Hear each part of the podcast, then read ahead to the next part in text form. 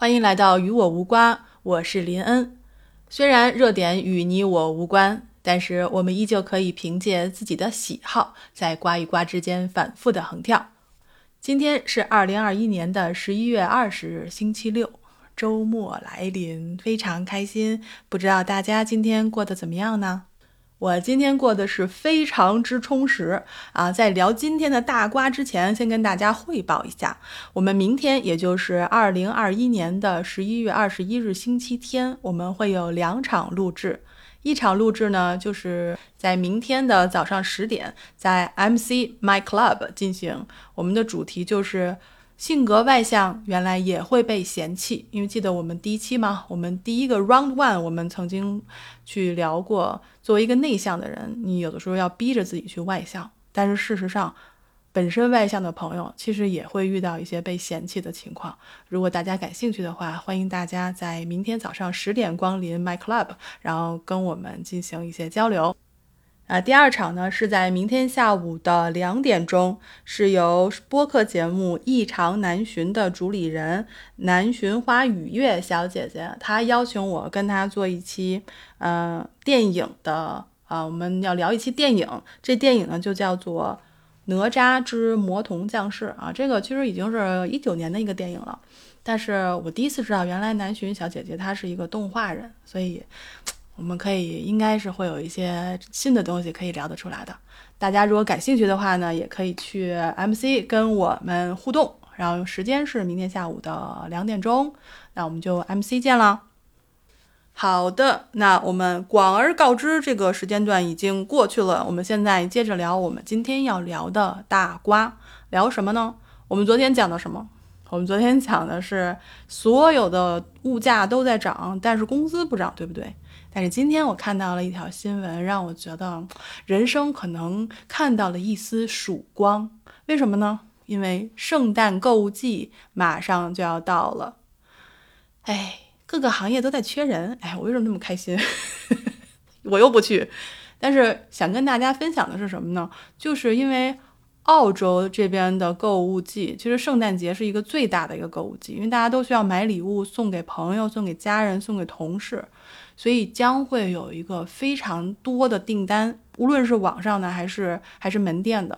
但是由于我们疫情，这个每个州地区都有职位空缺。我给你举个例子啊，就比如说门店的销售人员，对不对？然后这个包装人员，然后还有这个什么呃货车呀、卡车司机啊、邮递员呀、叉车员呀，就所有客服啊，全部都在缺人。为什么呢？因为往年其实都是这些角色，其实都是由留学生和背包客来担任的。就是像我们那个时候做留学生的时候，到了圣诞季就会有一些什么包装的呀，然后就是卖圣诞树啊，卖这些的，就是全部都在缺人，我们就会去去应聘，然后就大概做三天或者几天，然后工资还蛮高的。我觉得那个时候啊，哎，一去不复返了。所以现在都在缺人。而且是以前没有遇到过的。我看到就是这边有一个一个大的商店，一个连锁商店叫做 Kmart。他说，他说他是历史上他的经营历史上第一次在圣诞节之际面临人员短缺的。他一百七十九家门店需要两千五百多名雇员。然后其他的其他的零售行业的这种就是呃连锁店都会说有感觉到一些压力。那有的人就会说了，那你本地有人，那本地招吧。你说你背包客没有，对吧？那你本地本地招吧。但是其实本地也有我们本地的问题，因为在这个疫情的时候，我们就有各种各样的封锁，就你你也不能跨区，你也不能跨州，所以很多人其实都是在封锁后，对于自己的这个住居居所还有工作进行了一个大的调整。所以现在其实好多好多行业的人都在换，就是辞职，叫什么？